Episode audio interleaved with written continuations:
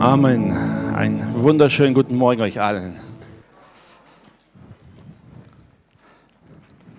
Es ist schön, dass Gott nicht auf eine Predigt warten muss, um zu uns zu reden. Amen. Wir haben gehört, es gibt viele, die Gott spricht zu uns. Gott spricht im Lobpreis, er bereitet vor. Und er hat dir einfach etwas zu geben für dich. Denn er ist gut, haben wir gehört. Amen. Amen. Es könnte sein, dass ich euch ein bisschen irritiere heute, aber es ist Absicht. Okay? Ein besonderes Thema. Mach die PowerPoint an. Freund oder Feind? Ähm, wir in unserer Gesellschaft, äh, wir, man versucht uns zu prägen, so nach dem Motto, hey, sei doch einfach neutral. Oder? Die, was gegen dich haben, lass sie stehen. Wer andere Meinung hat, lass ihn stehen.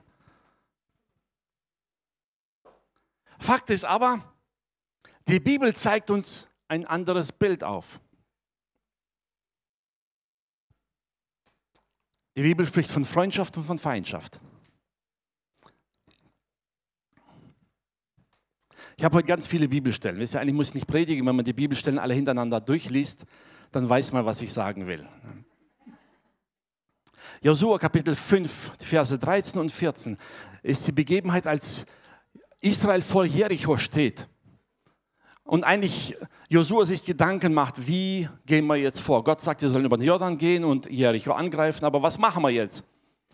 Und da heißt es, Josua ging auf eine Höhe.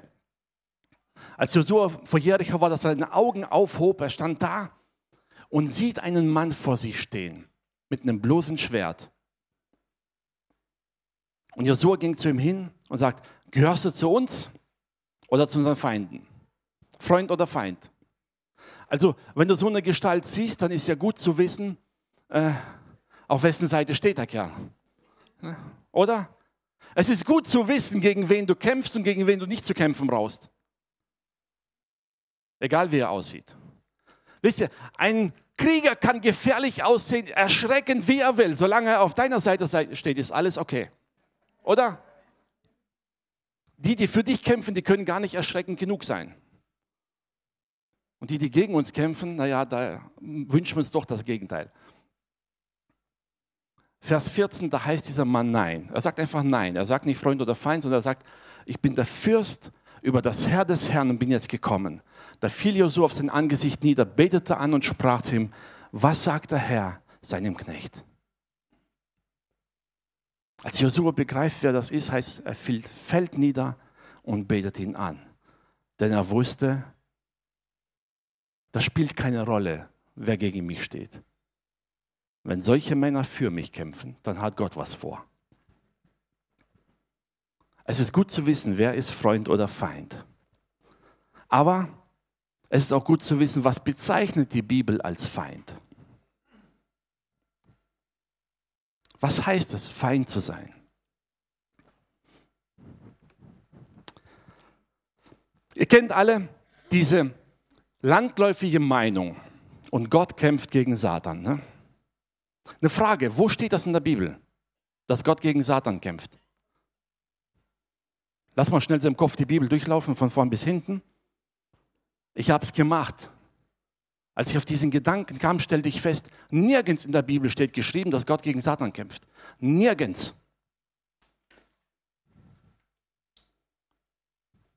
Satan erhob sich zwar und wollte sein wie Gott, aber Gott hatte es gar nicht nötig, gegen ihn zu kämpfen. Die Bibel sagt, es erhob sich im Kampf im Himmel. Offenbarung 12, ich vergesse mal für die Aufnahme. Offenbarung 12, 7 bis 9 heißt, es erhob sich im Kampf im Himmel und nicht Gott kämpfte, sondern er schickte seinen Engel. Sagt, das reicht vollkommen aus. Und Michael und seine Engel kämpften mit dem Drachen, auch der Drache und seine Engel kämpften, aber sie siegten nicht. Und es wurde für sie kein Platz mehr gefunden im Himmel.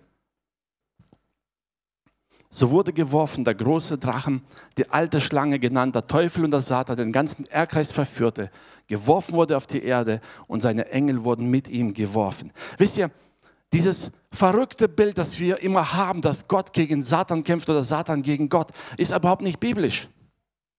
Wisst ihr, es ist ein bisschen geprägt von der griechischen Mythologie, das hat man so übernommen. Wisst ihr, da gibt es einen Zeus, der ist Gott im Himmel und dann gibt es einen Poseidon, der ist der Gott im Wasser und dann gibt es den Hades, der ist der Gott in der Hölle irgendwo und jeder hat seine Machtspielchen jeder seine Autorität. Ist absolut unbiblisch. Die Bibel sagt, Gott kämpft noch nicht mal. Er schickt seinen Engel und nicht mal gegen Michael kam er an. Er verlor all seine Macht, all seine Autorität, all seine. Er kommt gegen Gott überhaupt nicht mehr annähernd an. Dieses Bild, dass hier irgendwie ein Gott sich gegen unseren Gott erhebt, stimmt überhaupt nicht. In der ganzen Bibel hindurch. Und wir wissen, die Bibel sagt die Wahrheit, oder?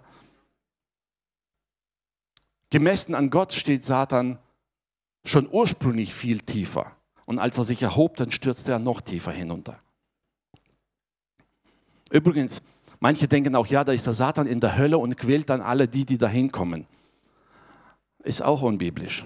Die Hölle ist die Bestimmung Satans, nicht sein Regierungsort. Die Bibel sagt, die Hölle ist geschaffen als ewige Folter und Qual für den Teufel und seine Engel. Als Jesus in der Gegend von Gesarena kam und äh, die Dämonen ansprach und sagte, willst du uns schon vor der Zeit quälen? Die wussten ganz genau, was sie erwartet. Denn sie wussten, es ist ewige Pein für sie. Nichts zum Regieren. Dazu kommen wir aber noch. Also Fakt ist, da heißt es, es wurde kein Raum mehr in der Gegenwart Gottes gefunden für den Teufel und seine Engel. Sie mussten raus. Alles, was in irgendeiner Form göttlich oder himmlisch an ihm war, verlor er. Den Kampf hat Satan, den er gegen Gott angezettelt hat, längst verloren. Und wie gesagt, er hat gegen seinesgleichen verloren, gegen Engel, nicht mal gegen Gott. Wichtig für uns, um zu wissen, welchem Gott wir dienen wer eigentlich die Autorität hat. Dazu kommen wir auch noch. Lukas Kapitel 10. Da gehen die Jünger hinaus und kommen begeistert zurück und sagen, Jesus, selbst die Dämonen müssten ausfahren, sind nun untertan. Wisst ihr, ein bisschen aus dem Zusammenhalt sagt plötzlich Jesus hier, wisst ihr, ich sah den Satan wie ein Blitz vom Himmel fallen. Da steht nirgends geschrieben, dass es in diesem Zeitpunkt war. Jesus zeigte nur den Vergleich und sagt ihnen, weißt ihr, seid nicht stolz darauf, dass die Dämonen ausfahren. Das nützt euch gar nichts. Das errettet dich nicht. Das hat keinerlei Bedeutung. Du kannst seit deines Lebens Autorität über alle Macht des Satans haben. Wenn dein Buch nicht, wenn der Name nicht im Buch des Lebens steht, bringt es dir gar nichts. Es bringt dir keine Errettung, nur weil irgendein Dämon dir gehorchen muss. Jesus sagt, ich habe selbst den Teufel persönlich aus dem Himmel fahren sehen. Das ist nichts Besonderes. Ich sah ihn hinab. Und die Bibel sagt an einer Stelle, er wurde hinabgeworfen auf die Erde.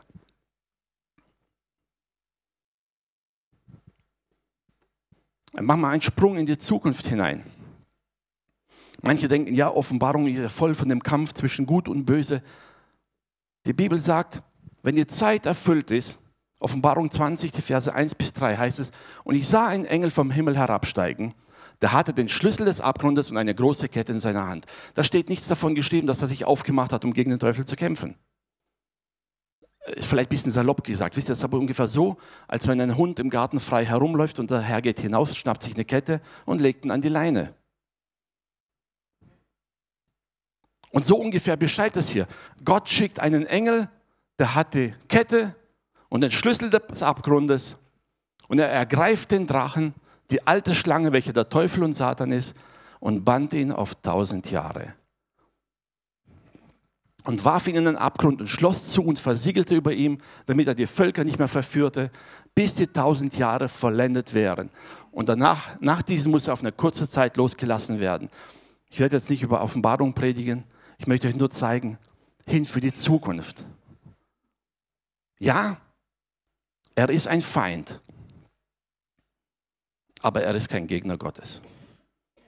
Keiner, der in irgendeiner Form sich messen kann. Er ist besiegt und er weiß es. Sein Schicksal ist bereits entschieden. Da muss Gott nicht irgendwelche Kämpfe ausführen und da gibt es kein unerwartetes Ende. Es ist ganz klar, wo es lang geht.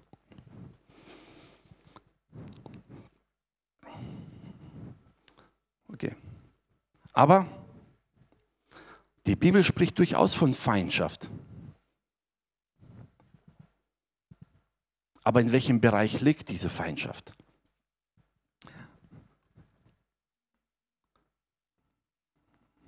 Jakobus 4, Vers 4.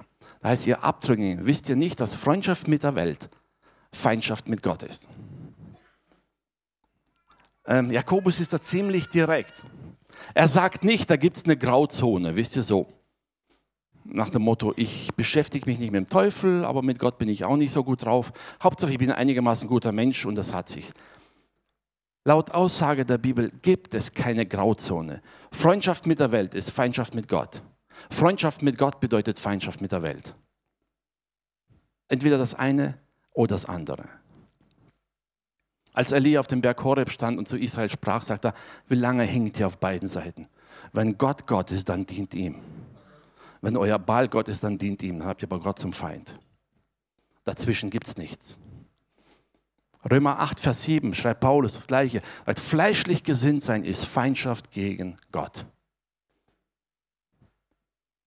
Ganz klar, er sagt nicht, das ist menschlich, das ist irgendwo halt neutraler Bereich. Nichts, es gibt den neutralen Bereich nicht. Angesichts der unsichtbaren Welt gibt es keinen neutralen Bereich. Es gibt Gottes Reich oder den Bereich, wo Gott nicht ist. Weil das Gesetz, das Fleisch im Gesetz Gottes nicht untertan ist, es vermag es auch nicht. Wir können es gar nicht alleine von uns aus.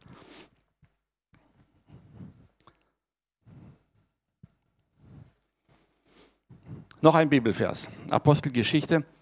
Äh, ne, 2. Korinther 11, 13 und 14. Wir lesen nur Vers 14, damit es nicht zu lange dauert. Dann heißt es, der Satan selbst verkleidet sich ein, als ein Engel des Lichts. Und nun kommt die große Frage, wen will er eigentlich damit täuschen? Versucht er bei, sich bei Gott einzuschleichen? Oder? Gott durchschaut ihn, egal in welcher Form der erscheint. Er kann den Himmel nicht täuschen. Er verkleidet sich unseretwegen. Und die Bibel sagt uns ziemlich klar, wessen Feind der Teufel ist, gegen wen sein Kampf geht.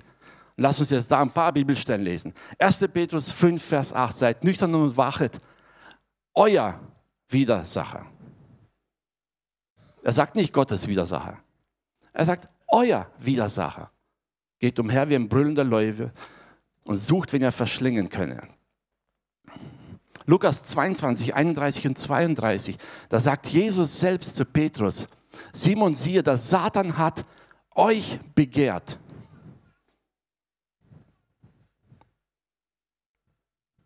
Ich weiß, vielleicht ist es ein bisschen erschreckend zu wissen, dass du den Teufel zum Feind hast. Aber die Frage ist nicht, ob du das willst oder nicht, sondern es ist die Realität. Der Satan ist dein Feind. Denn nirgends anders kann er gewinnen. Es gibt keinen anderen Bereich, in dem man in irgendeiner Form Autorität hat und gewinnen kann. Der einzige Kampf, den er führen kann, ist gegen dich und mich. Gegen die Engel hat er verloren, gegen Gott kann er sich gar nicht groß erheben. Bleiben nur noch wir übrig. Vers 14, 32 äh, heißt es, ich habe für dich gebetet, dass dein Glaube nicht aufhöre. Wir kommen nachher noch zu der Aussage des Glaubens. In Lukas 13, ähm, Vers 16, da sagt Jesus in Bezug auf die Krankheit und sagt, diese aber eine Tochter Abrahams, die der Satan gebunden hat. Das Leid, Krankheit, Sünde, Elend dieser Welt ist eine Folge von Satans Kampf gegen uns. Apostelgeschichte 5, Vers 3 sagt äh, Petrus zu dem Ananias, sagt er, warum hat der Satan dein Herz erfüllt? Warum hast du zugelassen, mit anderen Worten, dass der Satan dein Herz erfüllt und dass du versuchst, den Heiligen Geist zu belügen? Nicht der Satan hat den Heiligen Geist versucht zu belügen. Er wusste ganz genau, er kann ihn nicht belügen. Er kann aber den Menschen belügen. Die markanteste Aussage, da heißt es, fuhr aber der Satan in Judas, genannt Iskariot, der aus der Zahl der Zwölf war. Und wir wissen nachher, und er ging hin, verriet Jesus und als er merkte, was er getan hat, erhängte er sich. Einerseits erschreckend deprimierend, du hast tatsächlich den Teufel zum Feind. Und der Teufel ist dein Feind nicht dein Freund.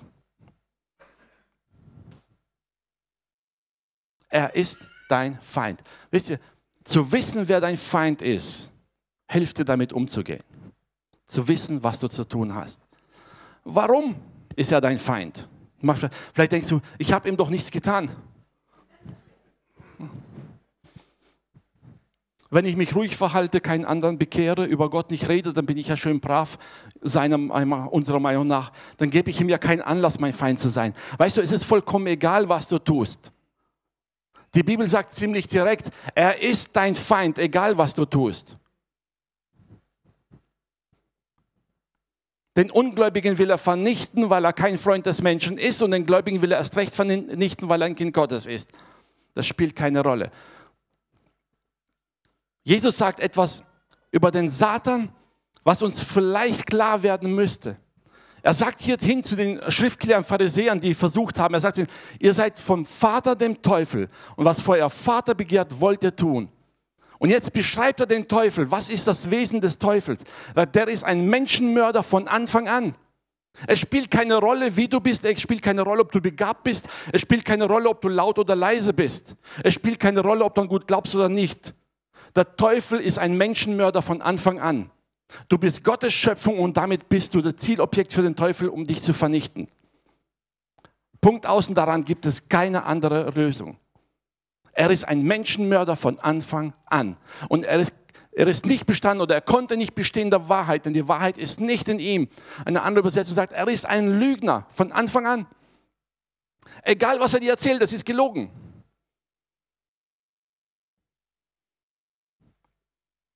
Egal, was er dir vorspielt, es ist gelogen. Wieso?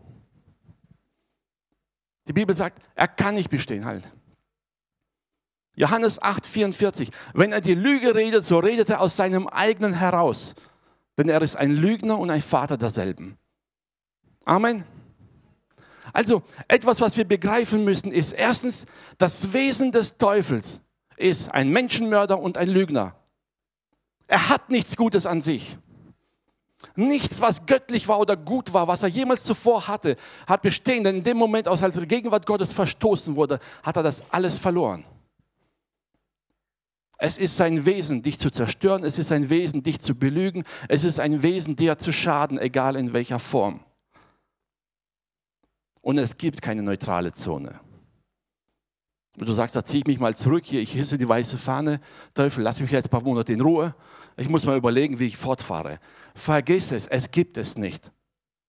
Es ist sein Wesen, dich zu vernichten. Und das ist das Einzige, was ihn interessiert. Es ist der einzige Kampf, den er überhaupt noch führen kann. Ermöglicht wurde ihm dieser Kampf durch unsere Sünde. Die Bibel sagt, so wie durch einen Menschen die Sünde in diese Welt kam. Und jetzt kommen wir zu dem entscheidendsten Punkt. So kam durch Jesus Christus, durch den Sündlosen, unsere Erlösung. Das Gesetz war eine Hilfestellung, um gegen Satan anzukämpfen. Ein heiliges Leben, ein vollkommenes Leben, so dass er keinen Einfluss auf dich hat. Und das, sagt, und das Gesetz offenbart uns die Machtlosigkeit, die wir haben. Dass wir als Menschen in einer gefallenen Natur leben und von unserer Kraft aus, mit unseren Fähigkeiten, mit allem Bemühen nicht in der Lage sind, Satan aus unserem Leben rauszuhalten. Es funktioniert nicht. So schickt Gott seinen Sohn hinein in das Herrschaftsgebiet Satans auf diese Erde. Und er ermöglicht uns einen Sieg. Er macht es uns möglich, dass wir an seinem Sieg teilhaben. Nicht unseren eigenen, sondern an seinem Sieg.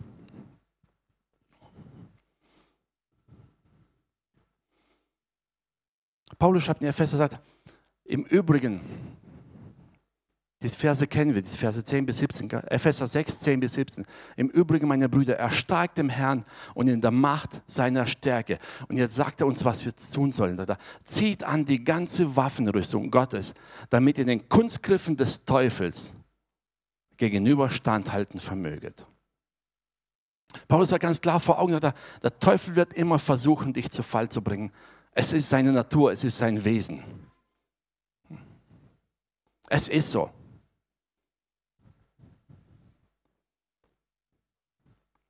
Und damit du ihm widerstehen kannst, fang nicht an, mit eigener Kraft, mit eigener Überzeugung, mit eigenen Ideen zu arbeiten. Das nützt dir nichts. Das ganze Alte Testament ist voll von Menschen, die es versucht haben. Die einzige Möglichkeit ist, die Waffenrüstung Gottes anzuziehen, das zu nehmen, was Gott mir gibt. Und Gott hat ihn längst besiegt. Nimm das, was Gott dir gibt. Das bedeutet aber, einzugestehen, hinzustellen, sagen, ja, tatsächlich, ich komme alleine gegen diesen Feind nicht an. Diese Einsicht brauchen wir. Ich brauche Gott, um ihm zu widerstehen. Denn unser Kampf richtet sich nicht gegen Fleisch und Blut. Wir vertrödeln oft zu viel Zeit, uns gegen Menschen zu stellen und denken, der will mal was Schlechtes und der will mir was Böses und der ist gemein zu mir und vergessen dabei denjenigen, der tatsächlich was gegen uns hat. Vor lauter menschlichen Feindbildern verlieren wir die Sicht für das, was unser Leben tatsächlich zerstört. Der Satan, hat Jesus selber gesagt, er wird dich immer belügen. Immer. Er wird dir Feindbilder malen, wo keine Feindbilder sind. Er wird dir die zu Feinden machen, die dir helfen wollen. Hauptsache, er kriegt dich klein. Er wird dich anstecken mit seinem eigenen Gift. Sein ursprüngliches Problem war sein Stolz. Und die Bibel sagt ganz klar, Gott widersteht jedem Stolzen. Keine Chance. Und er wird alles dran setzen, um dich damit zu infizieren. Deshalb achte auf dich. Paulus schreibt mir fest, zieh an die Waffenrüstung Gottes, die er dir gibt.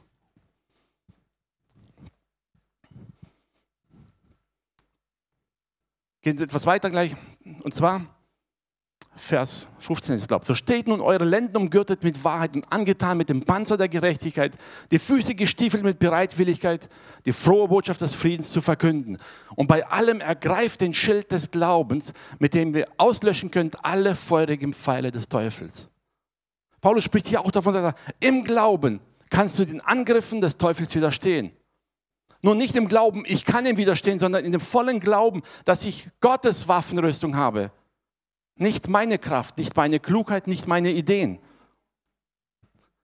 Sondern ich nehme im Glauben das für mich in Anspruch, was Gott mir gegeben hat, was er für mich getan hat.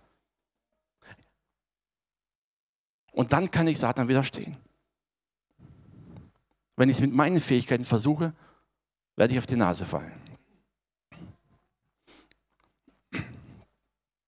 durch den Glauben, allein durch den Glauben kannst du diesen Feind überwinden. Durch nichts anderes.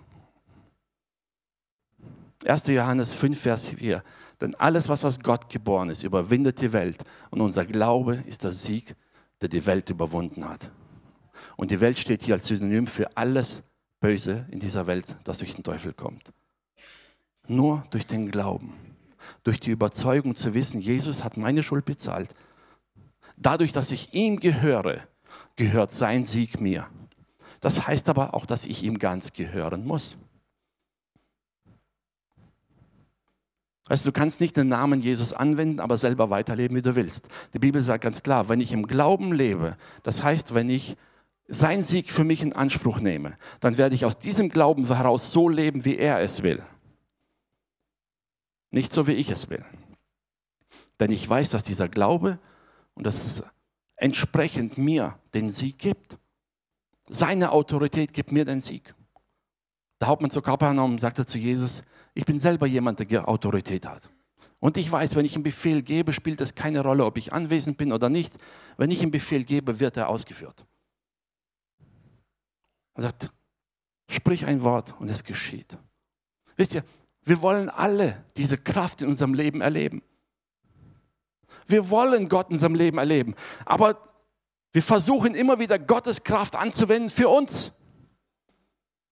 Ist nach dem Motto, ich bete für jemand und so manch einer denkt sich im Hinterkopf, Mann, wenn jetzt das große Wunder geschieht, dann kann ich durch die Welt reisen und allen erzählen, wie toll dieses Wunder passiert ist. Und vergessen dabei, wen verehren wir eigentlich? Wem dienen wir eigentlich? Es ist Gottes Kraft, es ist Gottes Wunder, es ist Gottes Wirken und ihm allein gebührt alle Ehre. Die Bibel sagt, Gott ist ein eifersüchtiger Gott. Der wacht darüber, wem du die Ehre gibst. Amen. Satan hätte niemals die Chance gehabt, Jesus in göttlicher Gestalt zu versuchen. Amen. Aber als Jesus auf die Erde kam, Mensch wurde, Mensch wie wir, als er da lebte und die Bedürfnisse eines Menschen hatte, da versuchte Satan selbst seinen Glauben zu Fall zu bringen. Weil er wusste, seine Überzeugung, sein Glaube, sein Bewusstsein dessen, wozu er berufen ist und wer er ist, das ist das, was ihm den absoluten Sieg schenkt. Also versucht Satan daran zu rütteln. Er kommt mit einem ganz menschlichen, ihr kennt die Begebenheit aus Matthäus 4, 1 bis 11, könnt ihr daheim nachlesen. Das Erste, was er macht, ist, Mensch, Jesus, 40 Tage nicht gegessen. Und ihr wisst, wenn ihr lange Fastenzeit hinter sich habt, könnt ihr auch nachlesen, medizinisch gesehen.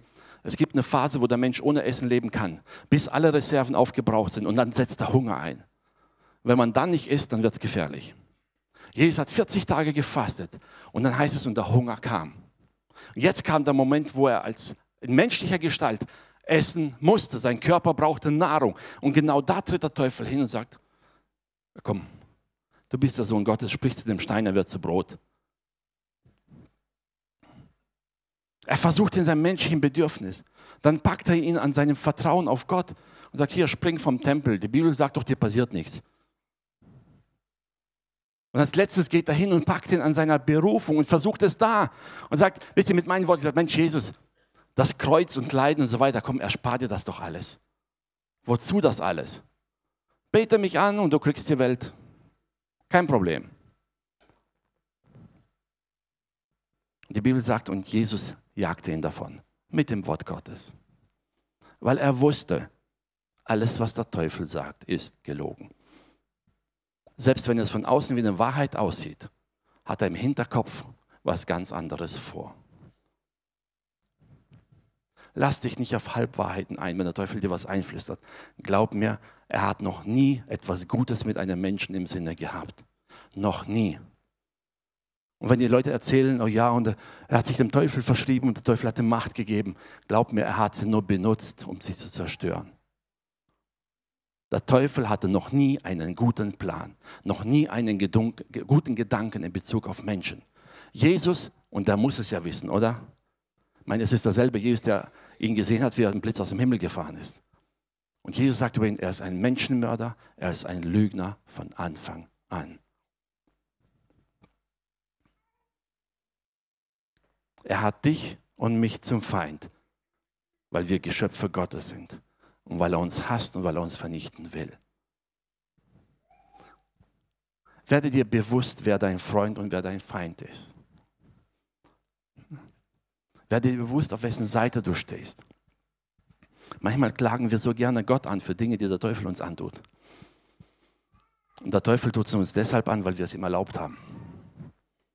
Das ist unser Problem. Und dann beschweren wir uns bei Gott, warum es zugelassen ist. Und Gott hilft uns und dann gehen wir hin und machen genau das Gleiche wieder. Weil wir manche Gewohnheiten nicht lassen wollen und wundern uns wieder, warum der Teufel uns wieder was schadet. Werde dir klar, wer dein Feind ist, wer dich vernichten will, wer dir schaden will. Und je mehr du dessen bewusst bist, desto bewusster kannst du im Leben durch den Alter gehen. Mit dem Bewusstsein erstens, ich brauche die Gnade Gottes. Allein durch Gnade sind wir gerettet. Amen. Und wenn wir Gott glauben und wenn wir im Glauben Gottes Sieg für uns in Anspruch nehmen, dann haben wir den Sieg und überwinden den Feind. Wir dürfen überwinden in seiner Kraft, in seiner Stärke. Unser Glaube und damit unser Leben aus diesem Glauben heraus. Wisst ihr, einfach nur zu glauben und nicht so zu leben, das macht keinen Sinn. Jakobus sagt, zeige mir deine Werke und ich zeige dir deinen Glauben. Paulus sagt das umgekehrt und sagt, hey, Glaube und die Werke werden aus deinem Glauben kommen. Im Endeffekt sagen sie beide das Gleiche. Wichtig ist, der Glaube ohne Werke ist tot. Du kannst nicht sagen, ich glaube an Gott und ich nehme Gottes Schutz für mich in Anspruch, aber die Werke, die ich tue, das ist ja nur weltlich. Es gibt diese Strömung, ja, es gibt diese Philosophie, ein bisschen zur Religion, die dann sagen, alles Menschliche ist ja sowieso vergänglich, alles Irdische ist vergänglich, also können wir leben, wie wir wollen. Hauptsache, wir glauben an Gott. Die Bibel sagt, wenn ich an Gott glaube, dann muss das in meinem Leben sichtbar sein. Heiligkeit ist keine Pflichterfüllung Gott gegenüber. Heiligkeit ist unser Schutz gegen unseren Feind. Die Heiligung, die Gott in dein Leben hineinbringt, ist dein Sieg durch den Glauben. Ein heiliges Leben ist das beste Mittel, um dem Satan zu widerstehen. Amen. Und nicht, weil Gott jetzt vorhatte, dir irgendwelche Gesetze aufzuerlegen und dir Pflichterfüllung zu geben, um einfach nur um zu messen, wie gut du als Christ schon bist oder nicht. Dieses Spielchen macht Gott nicht mit uns. Er sagt entweder ganz oder gar nicht. Dazwischen gibt es nichts. Amen. Ich möchte heute wirklich ein bisschen das aufrütteln. Erstens zu erkennen, wer ist wirklich dein Feind. Ich meine, deine Nachbarn sind zwar manchmal nervig, aber sie sind nicht deine Feinde. Dein Chef kann lästig sein oder auch gut, je nachdem. Er ist nicht dein Feind. Dein Nächster, der dir auf die Füße tritt, ist nicht der Feind. Manchmal zeigt er dir einfach nur ein paar Eigenschaften, die in dir drinstecken, die raus müssen. Das heißt nicht, dass die anderen alles richtig machen. Weißt du, die Sache ist nur die, wie gehe ich damit um? Wenn mich jemand furchtbar aufregt, die eine Sache ist, ich kann natürlich ihm vorwerfen, wie schlimm er sich benimmt. Die andere Sache ist, warum regt er mich überhaupt auf? Jemand hat es auch gut gesagt, wisst ihr, wenn wir gestorben sind, mit Christus gestorben sind, da kann rein theoretisch dich niemand mehr verletzen, denn ein Toter kann nicht beleidigt sein. Oder? Solange du noch beleidigt bist, ist irgendwas in dir noch am Leben. Amen. Ganz extrem gesagt, einem Toten kannst du alles klauen, was er hat. Das juckt ihn kein bisschen. Das sind jetzt keine äh, Prophetien für dein Leben, also lass es mal bitte. Aber ich sagte nur, dieses Bewusstsein zu bekommen. Nicht derjenige, der dir vielleicht was sagt, was dir nicht passt, ist dein Feind, sondern das, was dich innerlich auffühlt. Jesus sagt, all das Böse kommt aus unserem Herzen heraus. Hass, Unfrieden, Streit, Mord, Totschlag, Ehebruch. Das kommt nicht in erster Linie von außen. Wisst ihr, der Teufel kann dich nicht zwingen, etwas zu tun, was du nicht willst. Er gibt dir nur die Versuchung. Und die Bibel sagt, und dein Verlangen, deine Begierden in deinem Herzen, die treiben dich dazu, dieser Versuchung nachzugeben. Und der Teufel weiß es. Er wird immer versuchen, das in dir zu fördern, was sich gegen Gott richtet was deinem Glauben schadet, weil er dich dann besiegen kann. Wenn du deinen Glauben verlierst, verlierst du deinen Schutz. Verlierst du deinen Schutz, hast du gegen ihn verloren. Amen. Also wenn du das nächste Mal wieder mal so Aussagen hörst, wie heißt der Teufel, ne, und er regiert und sonst was. Der Teufel ist in Gottes Augen besiegt. Das ist auch nicht so, dass Gott da jetzt aufpasst und rumschauen muss, wo der Teufel vielleicht ein Einfallstor finden könnte. Es gibt es nicht. Seine Bestimmung ist ganz klar. Die Hölle, das ewige Feuer, die ewige Qual, das ist seine Bestimmung. Und da wird er nicht regieren, da wird er gequält, heißt die, sagt die Bibel. Alles, was göttlich war, ist weg. Und er hasst dich und mich. Manch einer wird sagen, ja, warum hat Gott das überhaupt zugelassen? Nun, Gott hat dich und mich geschaffen mit einem freien Willen. Und er respektiert deinen und meinen freien Willen. Und der Mensch hat freiwillig entschlossen, nicht unbedingt all das zu tun, was Gott sagt. Da ist nicht nur Adam schuld. Glaubt mir. Versuch mal eine Woche perfekt heilig zu leben. Und spätestens dann wirst du feststellen, okay, Adam war nicht alleine schuld. Fakt ist, dass wir einen freien Willen haben. Oder besser gesagt, wisst ihr, wenn Gott keine Möglichkeit geschaffen hätte, uns zu entscheiden, dann wäre unser freier Wille nichts wert. Oder? Scherzhaft jemand gesagt, wisst ihr, und Adam schuf Eva und sprach zu Gott, wähle dir eine Frau. Na, entweder ja oder nein, so, mehr nicht. Ne? Wisst ihr, wenn Gott gesagt hatte, ich gebe dir zwar einen freien Willen, aber es gibt nichts, wo du dich frei entscheiden kannst gegen mich, dann wäre der freie Wille nichts wert. Aber Gott in seiner Größe schafft den Menschen, macht ihn perfekt und gibt ihm einen freien Willen inklusive der Möglichkeit, sich gegen Gott selbst zu entscheiden. Ich habe schon das letzte Mal gesagt, nicht jede Erkenntnis tut uns gut. Adam und Eva aßen vom Baum der Erkenntnis und stellten fest, man, wir hätten es doch lieber bleiben lassen sollen. Es war zu spät. Aber nicht nur Adam Eva, wir. Tagtäglich treffen wir Entscheidungen und nicht immer sind diese Entscheidungen gut. Nicht immer sind unsere Reaktionen gut. Nicht immer ist das, was wir tun, das, was uns wirklich gut tut und was Gott für uns will. Aber die Bibel sagt, Jesus kam in diese Welt. Ja und Amen. Bis Jesus wiederkommt, gehört diese Welt dem Teufel. Er ist der Fürst dieser Welt, sagt die Bibel. Hier kann er regieren. In der Hölle hat er nichts zu sagen, im Himmel hat er nichts zu sagen. Hier kann er regieren. Genehmigt durch den Menschen.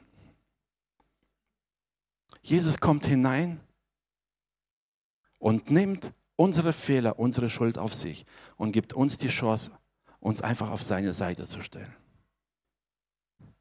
Und schenkt uns wieder die Möglichkeit zu entscheiden, was willst du? Willst du mir vertrauen, mir glauben, dich auf meine Seite stellen und damit all das, was der Teufel in dieser Welt verursacht, abzulehnen? Oder willst du mich ablehnen und dich damit auf die andere Seite stellen? Wie gesagt, die Bibel sagt, Freundschaft mit der Welt ist Feindschaft mit Gott. Da gibt es kein Dazwischen. Es mag vielleicht ein bisschen deprimierend sein, dass es jetzt keine neutrale Zone gibt, wo man sich dazwischen schleichen kann.